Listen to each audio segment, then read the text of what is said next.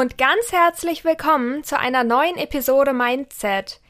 Heute geht es um ein ganz besonderes Buch, was ich sehr gerne gelesen habe und darum habe ich die Autorin hier. Sie ist beinahe schon Stammgast bei diesem Podcast und zwar Cici Aviena. Hallo, ja, freut mich voll, dass ich schon wieder dabei sein darf und vor allen Dingen, dass es diesmal auch um mein Buch geht. Oh ja, wir haben ja angefangen und haben über alles Mögliche gesprochen, mhm. aber noch gar nicht über dein Buch. Stimmt, das war bisher immer so ein bisschen außen vor, ne? Ja. Aber dafür können wir uns ja da heute drum kümmern. Auf jeden Fall. Wird von der To-Do-Liste abgehakt. Genau, dann haben wir das durch, dann können wir wieder was anderes machen, was spaßig ist. Nein, Spaß ist auch spaßig. ich habe Cinnamon Crush in den letzten keine Ahnung was, Wochen gelesen. Mhm. Ich glaube in den letzten zwei Wochen oder so.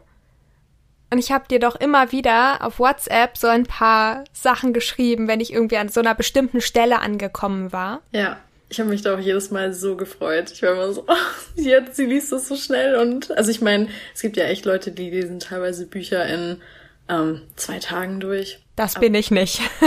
ja, also ich bin tatsächlich so jemand, ich äh, binge lese also ich fange ein Buch an einem Tag an und dann ist es abends durch. Aber jetzt momentan bin ich ja auch sehr beschäftigt und da kann ich mir vorstellen, also wenn ich jetzt momentan ein Buch lesen würde, ich würde wahrscheinlich auch vier Wochen brauchen. Deswegen finde ich, dass du es innerhalb von zwei Wochen gelesen hast, ist schon mal ist eine gute Leistung, Alter. Also das ist schon schnell dann. Dieses Buch war wie eine Serie. Das hat mich so in seinen Bann gezogen und nicht mehr losgelassen. Ich glaube, das ist das schönste Kompliment, was du hättest machen können. Ich bin gerade richtig berührt. so. Herzlich willkommen zu unserer Dauerwerbesendung.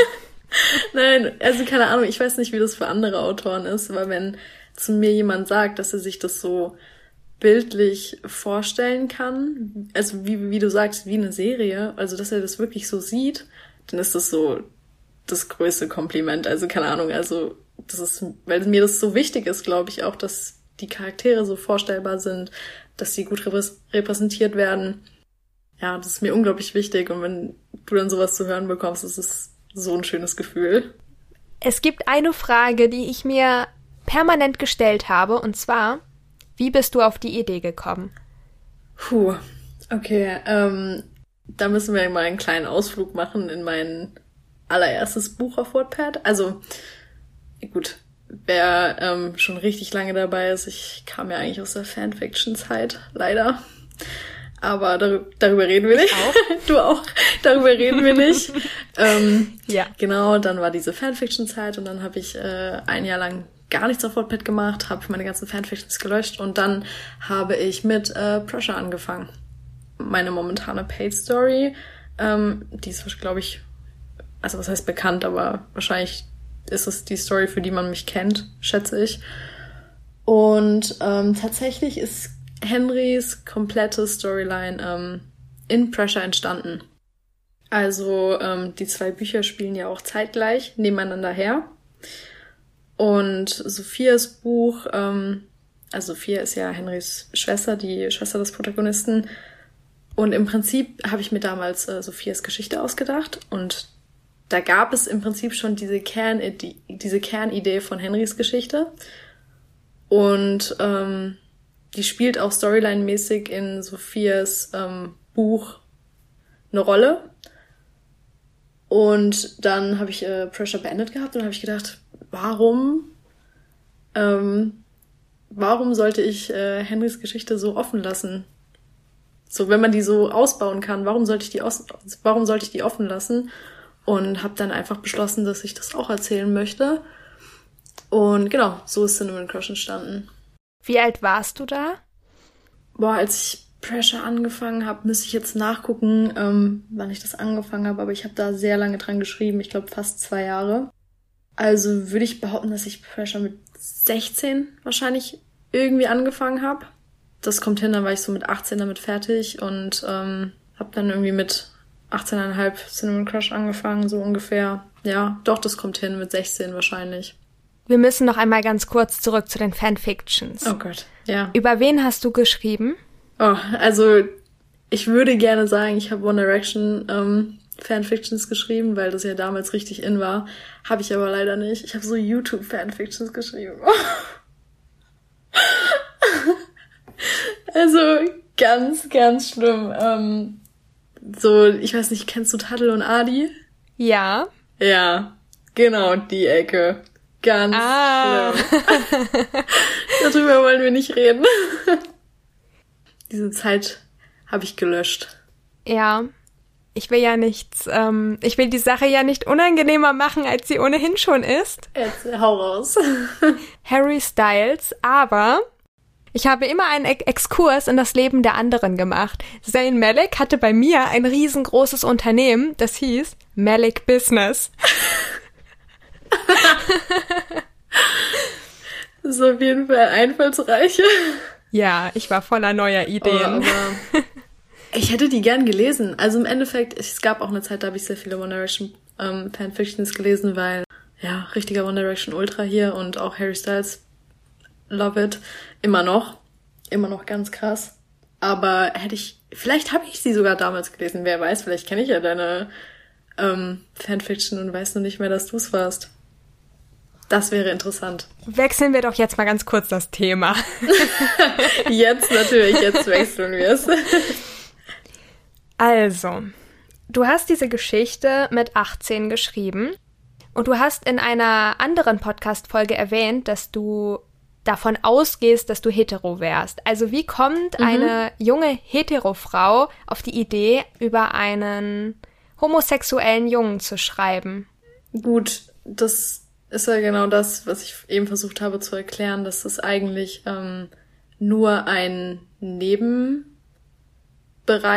in ähm, meinem hauptsächlichen damaligen Buch gewesen ist. Also das im Prinzip ist es irgendwann, ich weiß nicht, im Laufe des Buches kommt es dazu diesen Plot-Twist, ähm, kommt das halt raus, dass Henry eben nicht hetero ist und ähm, ich habe diesen Plot-Twist tatsächlich für die Storyline gebraucht. Also das ist ein wichtiger ähm, Storyline-Inhalt und ich wollte damals unbedingt ähm, einen queeren Charakter in Pressure einbauen, weil mir das Thema schon immer unglaublich wichtig war. Ich weiß nicht warum. Ich finde, das ist auch heute noch, glaube ich, ein wirklich wichtiges Thema, aber heute ist es so ein Thema, was ähm, schon Aufmerksamkeit bekommt.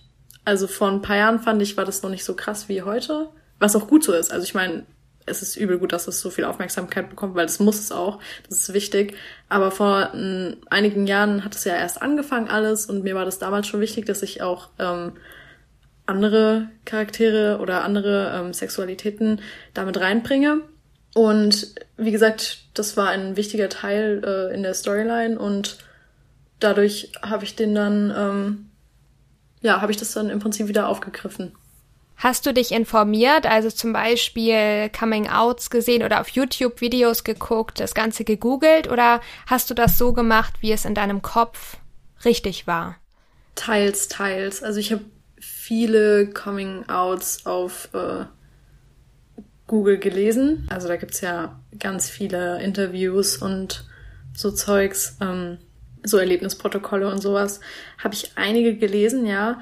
Und ansonsten habe ich mich eventuell, also YouTube habe ich nicht so da als äh, Recherchematerial mit einbezogen. Es waren dann eher ähm, Serien, Charaktere, die sich in Serien geoutet haben, was ich, wo ich ein bisschen ähm, Inspiration hergenommen habe. Und ansonsten der Rest ist dann eher so aus meinem Kopf so heraus, so wie ich glaube, dass ich mich in dieser Situation gefühlt hätte.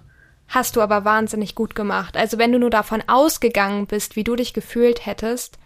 Ja. Dann klingt das jetzt für mich irgendwie so, ja, das, das klingt irgendwie, als ob du ein Genie wärst. Also wirklich, weil es ist so unglaublich detailliert beschrieben und so emotional. Das war mir auch sehr wichtig. Also diesen, ähm, ich meine, wenn man jetzt mal von dem emotionalen Teil und den Gedanken lässt, ist es ja sehr gedankenlastig. Und wenn man den ganzen Teil rausgeht, wo Henry wirklich nur monolog monologisch in seinen Gedanken denkt, bleibt nicht so viel Inhalt. Also es war, der Fokus lag schon die ganze Zeit extrem darauf, was äh, Henry innerlich durchmacht. Deswegen, das war sehr wichtig. Also da habe ich auch viel, viel Zeit und viel Energie reingesteckt, damit das auch passt. Wie hast du das gemacht? Bei mir ist es so, dass es sich unfassbar schwierig anfühlt, solche Monologe zu schreiben. Hat's bei mir auch am Anfang. Das hat lang gedauert, bis ich da so ähm, eine Balance gefunden habe, weil wenn man sich jetzt mal Pressure durchliest, ähm, Pressure lebt praktisch von seinen ähm, Dialogen. Da sind richtig wenige Monologe. Das hat sich irgendwie so entwickelt. Ich weiß auch nicht. Es hat irgendwie zu Henry gepasst. Ich habe ihn kennengelernt, so als Figur, als Figur in meinem Kopf, als Figur in diesem Buch. Und es hat anders wie bei Sophia, wo das mit den Dialogen gut geklappt hat, hat es bei Henry eben irgend, aus irgendeinem Grund für mich mit diesen ganz langen, schrecklichen, also was heißt schrecklichen, aber schrecklich langen Monologen einfach gepasst. Es kam im Prinzip wirklich einfach aus mir raus. voll, voll komisch, aber ja. Würdest du sagen, dass Henry verkopft ist? Definitiv. Er denkt ja viel zu viel nach, anstatt mal das zu machen, was äh, sein Herz ihm sagt, wenn man das so möchte. Ähm, er denkt ja über alles dreifach und vierfach nach. Ähm, überlegt sich, was wäre wenn? Das ist ja eine ganz große Frage, die er sich immer und immer wieder stellt, ist, was wäre wenn?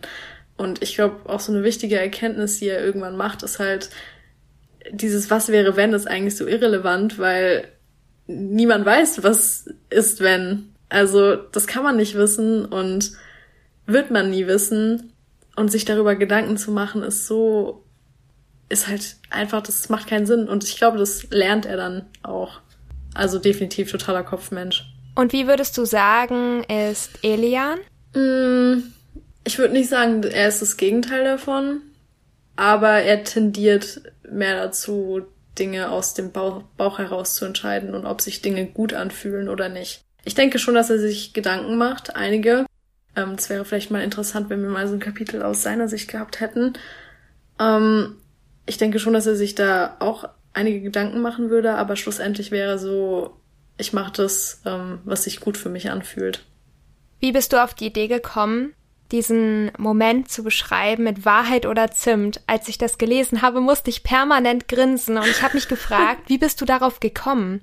Eigentlich gibt's da gar keinen richtigen Prozess, wie ich dazu gekommen bin. Ich habe nach einem Titel gesucht. das ist also die Idee kam aus dem Titel her. Ich wollte irgendwas mit Crush machen und dann hatte ich irgendwie ähm, ganz viele Ideen von wegen ähm, Crush auf den ersten Blick und so Sachen, weil es ja wirklich so ist, dass die sehen sich und boom. Im Prinzip, Henry ist ja äh, schockverliebt. Irgendwie solche Sachen zu machen und ich hatte dieses Wort Crush, äh, wo ich irgendwas drumrum bauen wollte und ich mag es ganz gerne, ähm, ich mag Alliterationen ganz gerne. Also, wenn zwei Wörter hintereinander kommen, die mit dem gleichen Buchstaben anfangen. Ähm, ich finde, das klingt immer unglaublich toll und unglaublich rund. Und irgendwie hat sich dann in meinem Kopf, ich weiß nicht, ich habe ein Wort mit C gesucht und irgendwie bin ich auf Cinnamon gekommen. Ich weiß nicht warum, es ist einfach passiert. Und dann hatte ich, hatte ich diesen Titel, Cinnamon Crush. Und dann war ich so, okay, es klingt unglaublich toll, es klingt unglaublich rund, ich will das verwenden. Aber woher kommt dieser Zimtaspekt? Wie kann ich das einbauen? Und irgendwie hatte ich, glaube ich, ein Buch gelesen, wo Wahrheit oder Pflicht, glaube ich, gespielt wurde. Und ich finde, Wahrheit Wahrheit oder Pflicht ist ein ist ein ausgelutschtes Thema. Das äh, haben viele Bücher schon behandelt und keine Ahnung, finde ich auch vom Kern mittlerweile sehr langweilig, das Spiel. Und dann habe ich gedacht, hm, wie kannst du das irgendwie einbringen mit dem Titel auch noch, dass alles rund ist? Und ja, dann ist es irgendwie passiert. Dann hat es irgendwie, das war abends, nachts um, ich weiß nicht, sehr spät und dann war ich so, okay, wir machen das jetzt so, das, so passt es. Hast du mal Zimt gegessen? Nee, ich tatsächlich nicht. Also, ich habe nur auf YouTube damals diese Cinnamon Challenges gesehen. Das äh, gab's ja ganz lange, dass äh, das halt als Bespra Bestrafung praktisch gemacht wurde. Ich persönlich habe es aber noch gar nicht gemacht. Oute ich mich jetzt mal. Also, ich habe es noch nicht getan. Ich durfte die Erfahrung machen. Echt? Und? Ich habe einen ganzen Teelöffel Zimt gegessen. Oh Gott. Also mal abgesehen davon, dass ich lachen musste und aus mm. mir so eine Staubwolke ja. rauskam. Ja. Hat alles so nach, also es hat alles nach Zimt gerochen und mhm. es hat mhm. gebrannt wie Feuer. Ja, ich habe auch dann nämlich damals in meinen Wordpad-Kommentaren auf einmal Kommentare gehabt, wo ähm, Leute gesagt haben, dass das tödlich enden kann. Und ich war richtig geschockt. Ich war so, was?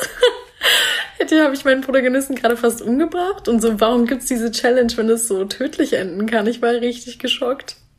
Und dann, was hast du gemacht? Ja, im Prinzip nichts. Ich habe es einfach drinnen gelassen, habe gesagt, habe gedacht, er stirbt ja nicht. also er ist ja nicht gestorben, also es passt. Aber es haben mir echt Leute in die Kommentare geschrieben, dass es teilweise echt gefährlich sein kann. Ich war so, oh Gott, puh, das ist äh, nicht so gut. Gerade noch mal gut gegangen. ja, gerade noch mal gut. Aber ich meine, dir geht's ja auch noch gut. Ich lebe noch. Oder? Aber war es für dich wie für Henry? Der fand es ja auch, es war für ihn ja auch eine ganz schlimme Erfahrung. Er hat ja dann auch fast von so einem Zimttrauma gesprochen. Ach, ich weiß nicht. Ich glaube, wenn Elian mir gegenüber gestanden hätte, wäre es mir vielleicht genauso gegangen. vielleicht, ja. Ja, vielleicht hat das auch eine Rolle gespielt. Vielleicht war er da so ein bisschen, wollte er erst auf tough tun und dann hat er sich doch verschluckt. Wo wir schon dabei sind, du hast gerade gesagt, dass dein Crush Zack gewesen wäre. Warum? Mhm. Ähm, ich weiß nicht, ich stehe halt unglaublich auf witzige Männer. also für mich ist so Humor somit die wichtigste Charaktereigenschaft und Zack ist für mich der witzigste Typ aller Zeiten. also, also nicht aller Zeiten, aber so von meinen Charakteren, die ich bisher hatte, die ich erschaffen habe, ist Zack auf jeden Fall der, der vielleicht auch nicht so ganz so viel im Kopf hat, aber ähm, das alles sehr humorvoll verpackt. Und für mich ist es unglaublich wichtig, dass jemand, dass ich mit jemand lachen kann. Und deswegen wäre, glaube ich, auch Zack mein absoluter Crush. also hast du im Prinzip deinen Humor genommen oder wie du ihn gern gehabt hättest und hast ihn ähm, Zack gegeben? Im Prinzip schon. Also ich glaube, da werden mir vielleicht auch einige zustimmen. Ähm, Vielleicht ist der ja gar nicht so witzig und es ist einfach mein schräger Humor, der da drin ist. Also vielleicht. Ich fand ihn lustig. Jetzt, ja, okay, gut. vielleicht sitzen jetzt auch einige Leute da und denken sich, so witzig war der gar nicht. Aber es ist halt wirklich mein ganz eigener schräger Humor, der da irgendwie drin ist. Und dann hast du gedacht, ich pack das noch mit in die Story. So einer fehlt noch. Ja, ich weiß nicht, ich finde immer so ein witziger Sidekick muss einfach sein ohne witziger Sidekick ist diese Storyline, sind, oder die meisten Storylines auch in Netflix-Serien und generell Film. Wenn so ein witziger Sidekick fehlt, dann fehlt für mich generell was. Und das war sowas, wo ich dachte, das brauche ich unbedingt. Und es hat auch zu Henry gepasst, weil Henry ist ja sehr ernst und zurückhaltend und denkt viel nach. Und dann jemand zu haben, der die Situation einfach mal schnell auflockern kann oder irgendwas reinwirft, was diese ganze Situation halt wirklich besser macht. Sowas war wirklich vonnöten, damit die ganze Storyline nicht zu depressiv und zu verstimmt ist. Kannst du dich mit Henry identifizieren in irgendeiner Hinsicht? In seiner Verzweiflung vielleicht? Mm, ich glaube, was wir beide haben, ist eben, dass wir beide Kopfmenschen sind. Also im Prinzip das, was ich alles vorhin beschrieben habe mit dem Was wäre, wenn, ähm, mache ich selber sehr gerne. Und ich habe mir dadurch bestimmt selber auch schon einige Dinge verbaut, die ich äh, einfach hätte machen können. Und in der Hinsicht äh, sind wir uns wahrscheinlich schon ein bisschen ähnlich. Ähm, Henry ist wahrscheinlich noch ein bisschen verklemmter und ähm, zurückhaltender als ich. Aber das wäre so, glaube ich, so mit die größte Gemeinsamkeit. Der Rest ähm, eher weniger. Was denkst du, woher kommt Henrys Angst, sich zu outen? Ich glaube tatsächlich, dass die Angst nicht mal so krass darin begründet ist, dass er Angst vor Ablehnung hat. Also schon auch, aber der größere Teil, der fast schlimmer war als dieses Outing, war, sich selber einzugestehen, dass er nicht hetero ist. Ich glaube, dass er ganz große Probleme damit hatte, ähm, sich das selbst einzugestehen, weil er eben sehr perfektionistisch ist und vor allen Dingen auch, wenn er sich Dinge in den Kopf gesetzt hat und ähm, ich weiß nicht, wie nennt man das, wenn man so ein Normbild von wie etwas sein muss in seinem Kopf hat und dann entspricht man dem selber nicht, weil ich glaube nicht, dass Henry ähm, homophob gewesen wäre gegenüber anderen. Also wenn jetzt äh, zum Beispiel Zack sich geoutet hätte, wäre das vielleicht für Henry gar kein Problem gewesen. Aber das größere Problem war eigentlich, dass er selber nicht hetero ist, dass er selber nicht der Norm entspricht und ähm, einfach anders ist. Ich glaube, das war das größere Problem, als zu sagen, ähm, er hat Angst vor Ablehnung und so weiter. Hatte er auch, aber nicht so, nicht in dem Maß. Du meinst, er hatte mehr Angst davor, sich selbst das Ganze einzugestehen, genau. als davor, was die anderen sagen? Ja, also so sich selbst bewusst zu werden und selbst zu sagen, ich ähm, bin nicht hetero. Ich bin nicht normal. Ich bin nicht wie die Norm. Genau, ich bin nicht normal, ja. Weil für Henry ist es irgendwie so, vielleicht, vielleicht so ein bisschen Schwarz-Weiß-Denken auch bei ihm ganz am, ganz am Anfang auch gewesen. So klar, er hat nie jemanden, er, er würde definitiv, also er würde nie jemand anders verurteilen deswegen. Aber vielleicht passt da dieses Sprichwort, dass man ähm, mit sich selber immer kritischer ist. Ja. Ne, heißt das so? Ich weiß gar nicht. Gibt's, gibt's da so ein spezielles Sprichwort? Oder man ist. Das Ganze, was du gerade gesagt hast, ergibt gerade so einen großen Sinn in meinem Kopf. Ja? Ja, das war gerade so ein Moment, der war mindblowing. Yeah. Der war so richtig. Es hat alles erklärt. Echt? Ich, weil ich, weil ich dachte gerade, ich fand, ich fand es zwar ein bisschen durcheinander, aber gut, dann ist schon mal gut. Ähm, ja, ich weiß nicht, ich glaube, man ist ja selber immer einfach kritischer sich gegenüber als anderen und man sieht seine Fehler ähm, selbst viel krasser als bei anderen und sich selbst einzugestehen, dass äh, er nicht hetero ist, obwohl er lange das gedacht hat. Also für ihn kam mir gar nicht in Frage diese Idee, Gott, ähm, ich kann, für ihn kam es ja gar nicht in Frage, irgendwie schwul zu sein oder auf einem Mann zu stehen oder so. Er hat er auch nie vorher irgendwie Gefühle für einen anderen für, für eine Person des anderen Geschlechts gehabt. Noch nie. Es ist ja wirklich, Elian ist ja der Erste, wo er dachte, ähm, was heißt dachte, wo er gemerkt hat, ähm, ich habe da Gefühle für jemanden, der ist nicht weiblich.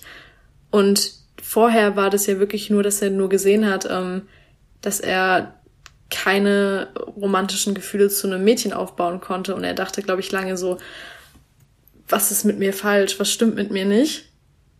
Und dann zu realisieren, es stimmt in dem Sinne was nicht mit mir, dass ich das gar nicht kann, was ich immer wollte. Und zwar Gefühle für eine weibliche Person aufzubauen.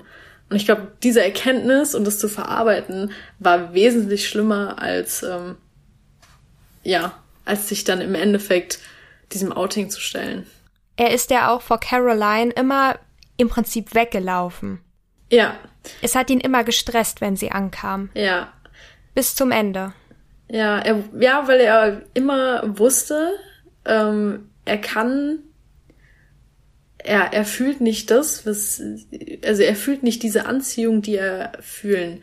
Also er, er, er sagt es ja immer wieder, er sollte das fühlen, weil er denkt, dass es normal ist. Aber gut, was heißt schon normal, ne? Aber er denkt immer, er müsste das, er müsste so krass äh, auf sie stehen, weil, ich weiß nicht, ähm, das war mir auch ganz wichtig, wo ich Angst hatte, dass das ähm, irgendwie auch ähm, nicht so gut ankommt, weil es ja meistens in diesen ähm, ja, das Ding ist halt, dass zum Beispiel Zack sie ja auch äh, im Prinzip als Sexsymbol beschreibt, Caroline. Und für ihn war dadurch immer klar, ähm, dass das jemand ist, den muss er geil finden oder auf den muss er stehen als Typ. So, da, da führt kein Weg vorbei. So, das ist, Caroline ist so die Fantasie, die haben wir ja durch Zack gemerkt. Er, oder auch ähm, Seth hat das ja ganz oft auch gesagt, dass er, dass er die toll findet und so. Und für Henry dann zu merken, ich finde die nicht so toll oder ich spüre da gar keine Anziehung, ja, das äh, hat ihn in eine sehr unangenehme Lage gebracht. Was ich heftig fand und was auch irgendwie diesen Sinn plötzlich, also es hat plötzlich Sinn ergeben, als du das gerade eben gesagt hast. Es war die Szene, als mir aufgefallen ist, Henry möchte, es geht gar nicht mehr um die anderen, sondern er möchte sich das selbst nicht eingestehen und stattdessen macht er sogar Dinge, die er eigentlich nicht tun würde, wie dass er mhm. zum Beispiel in, dem, in den Club gegangen ist und diese Amphetamine verkauft hat. Ja. Das wollte er ja eigentlich gar nicht. Und er hat es nur gemacht, damit die ganze Sache nicht rauskommt. Ja, im Prinzip eigentlich auch, um sich selber zu beweisen, dass er nicht, nicht so ist. Weißt du, um sich so selber zu beweisen. Ja. Ja, er ist nicht so einer. Genau, er ist nicht so einer und ähm, vielleicht auch ein bisschen dieses Männlichkeitsgetue, so. Ja. Auch was sich darin so widerspiegelt, so ein bisschen Männlichkeit daraus zu holen. Weil ich glaube, für ihn war auch, was noch neben dieser Sache mit, ähm, was wir eben hatten, auch ganz schlimm, dieses Klischeehafte, was oft mit ähm, ähm, Homosexualität einherkommt. Also so und so haben Schwule zu sein, so und so haben lesbische Menschen zu sein. Diese Klischees, die da oft mitspielen, die treffen ja auf Henry und, und auch Elian eigentlich überhaupt nicht zu. Das sind ja, ja, absolut keine Klischees, die da bedient werden.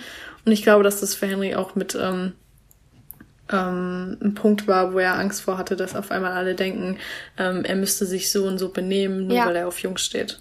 Nee, er war ja überhaupt nicht so. Also er hat ja wirklich alles äh, Maskuline mitgenommen, was er mitnehmen könnte.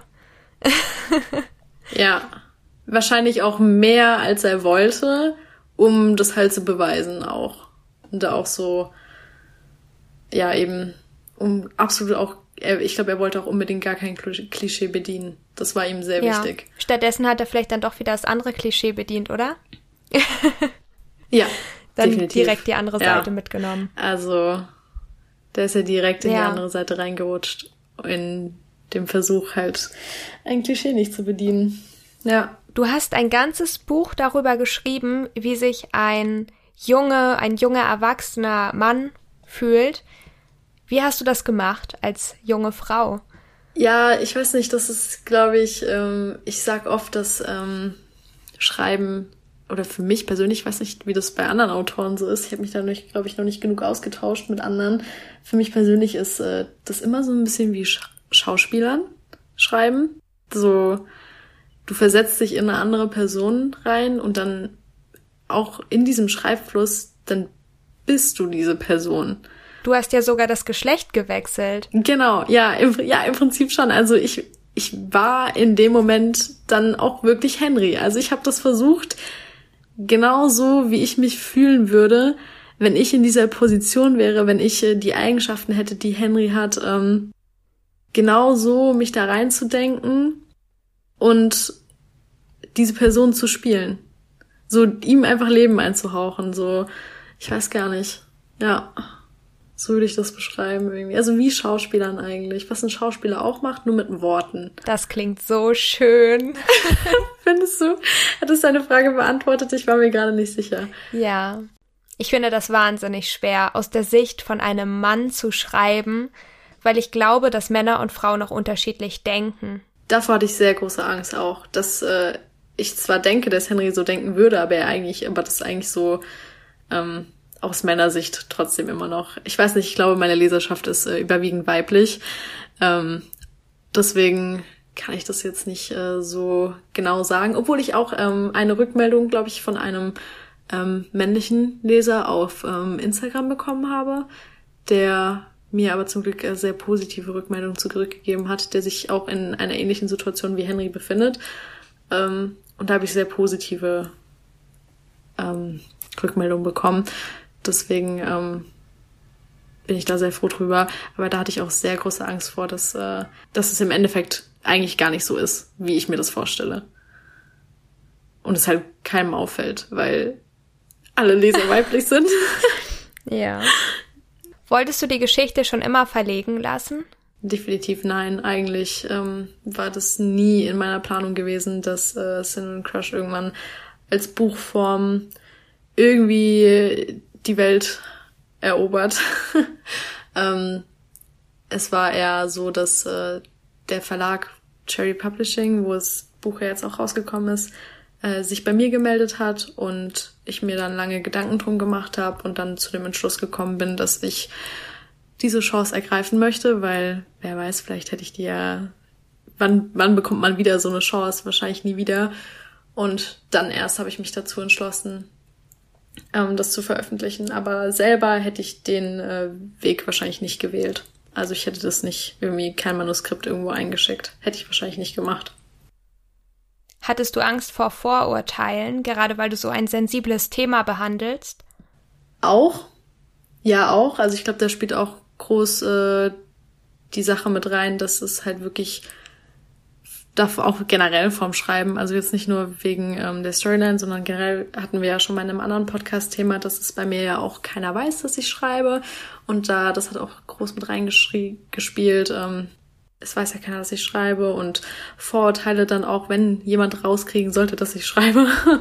ähm, Vorurteile deswegen. Ähm, dann noch zum Thema. Das waren viele Sachen, die ich da, die ich mir da überlegt habe, ob ich das will oder nicht.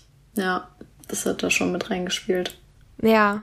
Ich, ja, ich würde dich einfach mal ganz gerne fragen, was deine Lieblingsstelle war. Also so ganz platt einfach, was war dein, dein Lieblingsmoment? Das ist ganz komisch, dass ich jetzt plötzlich hier Antworten gebe. Ja. Hau raus. ähm, okay, warte, lass mich nachdenken. Oh, das ist so schlimm, ich kann mich nicht entscheiden. Ich mochte, was ich richtig gerne mochte, war auch immer die Stelle, wo Henry mit seinen Freunden zusammen war, mit Zack und auch mit Seth. Mhm. Das fand ich immer besonders schön auch. Und ja. Elian, ich glaube, auch als sie sich bei diesem war das ein Footballspiel? Das ist noch meine Lieblingsstelle. Das ist meine Kom Ja, wo ja. die sich da kennengelernt, wo die sich nochmal ja. getroffen haben. Generell diese Szene, es ist ein Basketballspiel. Ähm, Ach so, sorry. Absolut sorry. kein Problem. Ähm, ja, also es wurde, glaube ich, auch nur zweimal erwähnt, dass äh, Seth Basketball spielt. Also das, das kann man gerne mal verwechseln. Ähm, das ist auch absolut diese ganze ähm, Basketball-Szene. Ich glaube, es ist im vierten oder fünften Kapitel, also weit am Anfang, ganz weit am Anfang ähm, ist auch generell, glaube ich, meine allerliebste Stelle im Buch tatsächlich. Also ich bin froh, dass du das gesagt hast. Oh, das ist schön. Ich mochte einfach diese Begegnung und also er hat ja die ganze Zeit nur Ausschau gehalten nach Elian. Ja. Und das war einfach so schön, als sie sich dann begegnet sind und man hat richtig gemerkt, dass da was zwischen den beiden ist, dass da irgendwie so ein ja. Funken in der Luft liegt. Ja, ich mochte auch irgendwie ja. diese ganze Atmosphäre da tatsächlich. Also wenn ich jetzt da auch so zurückgucke, ähm, es war ja auch im Prinzip, ich glaube, Sophia war das, die dann das erste Mal gedacht hatte, ähm, was ist mit meinem Bruder eigentlich falsch? Ich glaube, Elian hatte ihm ja gebrannte Mandeln geschenkt, also so Zimt, gebrannte, gebrannte Mandeln. Und ähm, er kam mir dann zurück ja. zu seinen Freunden wieder. Und Sophia war so, warum hat er Mandeln? Er mag gar keine Mandeln. ja. ja, und er hat die trotzdem ja, und er gegessen. Hat sie trotzdem gegessen, weil sie von, weil Elian sie ihm geschenkt hat. Und es war dieser erste Moment, wo eigentlich wirklich alles angefangen hat. Das war so süß. Ich habe diese Stelle ja. so geliebt. Ja, es war auch mit meine, ist immer noch mit meiner Lieblingsstelle. Im gesamten Buch eigentlich. Also, weil ich glaube, dass die Atmosphäre ähm, dann halt auch lange, lange nicht mehr so war. Also so, da war wirklich noch alles so glücklich, froh, die ersten Verliebtheitsgefühle und so. Das war schon, ja, das ist eine schöne Stelle, die mag ich auch. Hast du eigene Emotionen und Erfahrungen mit reingebracht zum Thema Verliebtsein? Mm, -mm absolut nicht. Ich war noch nie verliebt. Also so richtig so verliebt wie Henry verliebt war. Ähm, das Gefühl hatte ich tatsächlich in echt noch gar nicht selber. Deswegen ähm, konnte ich da absolut nichts mit reinbringen, was in die Richtung ging von mir selbst. Das ist, es ist voll erleichternd, sowas mal zu hören, weil mir geht es halt ganz genauso. Ja. Ja, und manchmal erzählen Menschen in meinem Alter so, ja, und äh, mein Freund und ich und keine Ahnung was. Und ich denke mir nur so, ich bin 20, ähm, ich habe dahin irgendwie richtig wenig ja, Erfahrung. Nee, ich auch. Ja. Es ist halt, also ich bin da auch gar nicht jemand, der sagt, dass ich mich da so unter Druck setze deswegen oder dass mir das irgendwie blöd vorkommt oder so. Es ist halt einfach nie eine Person mir über den Weg gelaufen, wo es so gepasst hat, wie es für Henry und Elian gepasst hat.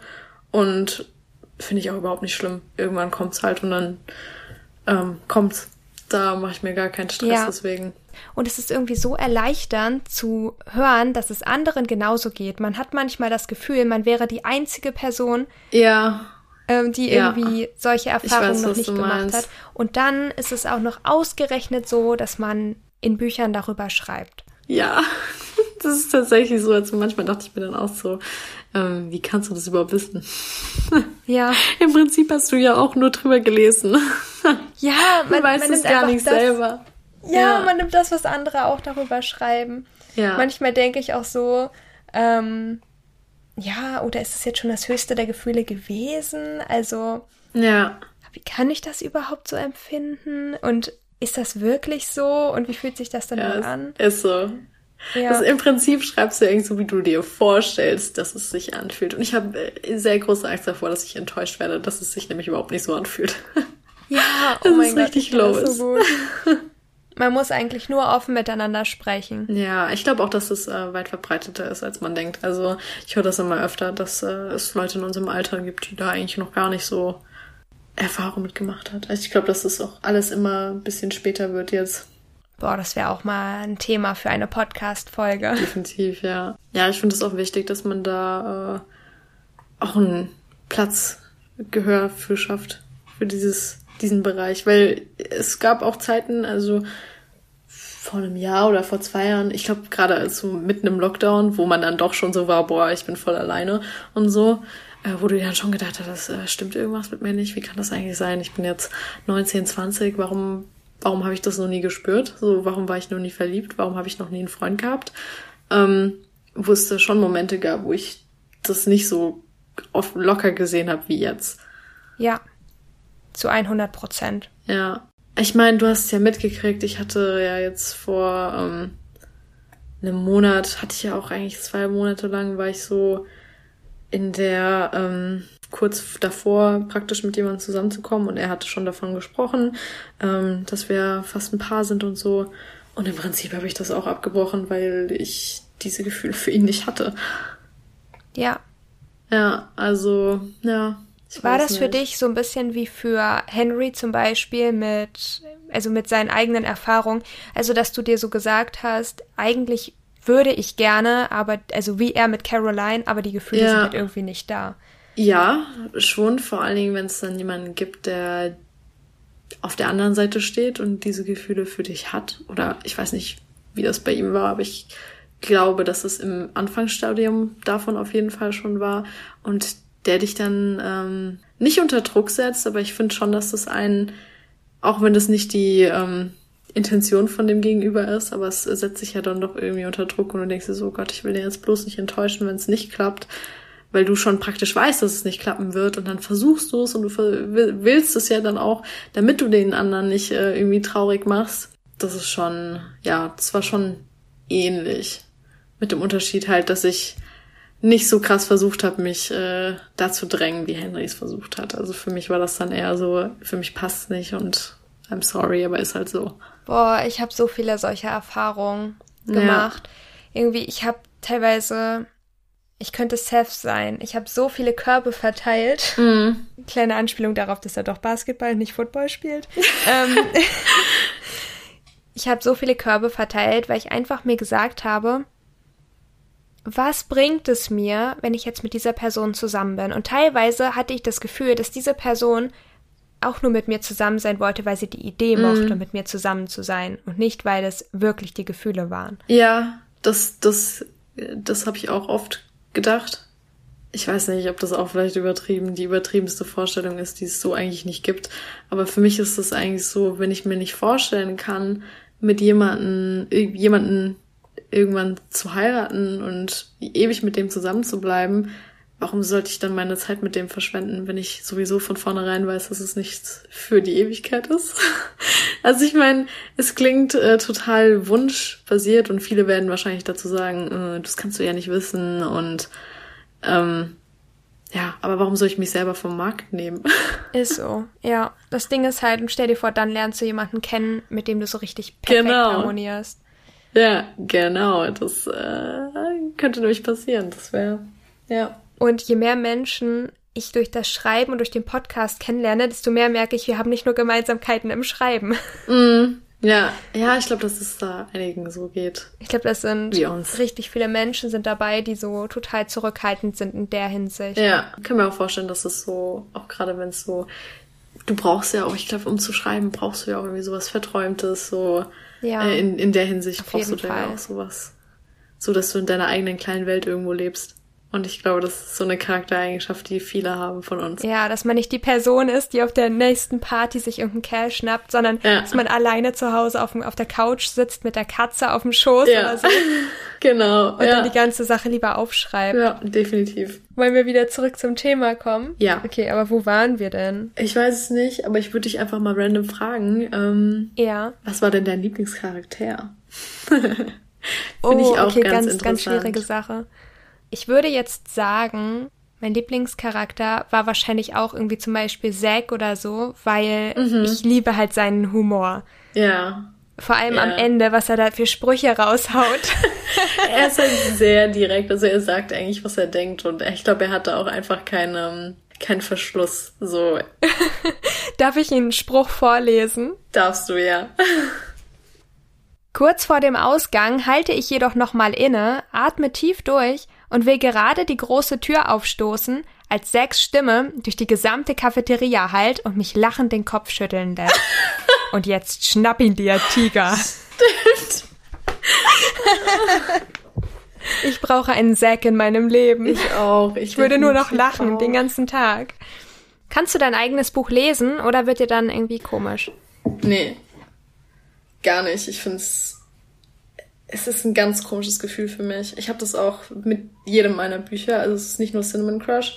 Ich kann mein eigenes geschriebenes nicht mehr lesen. Und ich musste mich ja auch so intensiv damit beschäftigen, als das im Lektorat. Wie nennt man das? Wenn in der Le genau, als es im Lektorat war, musste ich mich so intensiv damit beschäftigen, was ich geschrieben habe. Und tatsächlich auch, als das ganze Lektorat dann abgeschlossen war, ähm, seitdem befinde ich mich auch in einer ziemlichen ähm, Schreibblockade. Äh, Wirklich, seitdem habe ich nicht mehr ordentlich geschrieben.